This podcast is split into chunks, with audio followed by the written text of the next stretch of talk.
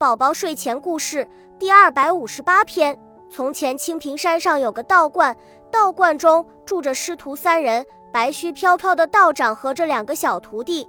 大徒弟比小徒弟大了十一个月，沉稳老成，苦学勤修，颇具道骨；小徒弟天真烂漫，无拘无束，小鹿般灵澈的眼睛滴溜溜乱转，整日想的便是如何趁着师傅不注意调皮捣蛋。一日，小徒弟趁着师傅睡着，剃了老头半边白须。师傅老头手拎着已经剃落的几根白毛，大怒，罚小徒弟去守丹房，如不成单便不可踏出房门半步。偌大的丹房，别说是人影，连风声都没的。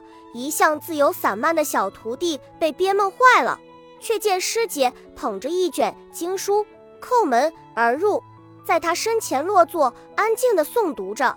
小徒弟奇怪，一贯自律守规的师姐为什么没去早修，而是出现在了这里？小徒弟晃到他面前，问：“你每日就知道练功休息，不觉得闷吗？”大徒弟不答。小徒弟又问：“你是不是特讨厌我？”大徒弟放下经卷，沉眸看他，为什么这样问？小徒弟垂下头。脚尖蹭了蹭的砖，嗫嚅道：“我整日闯祸，还经常拉你背锅。经卷这般无趣，你宁可整日休息，也不愿陪我一起去玩。不是讨厌我，又是什么？”大徒弟回道：“我整日休息，是因师傅说，只有早日变得强大，才能保护自己喜欢的人。我并不是讨厌你，真的。”小徒弟将头垂得更低。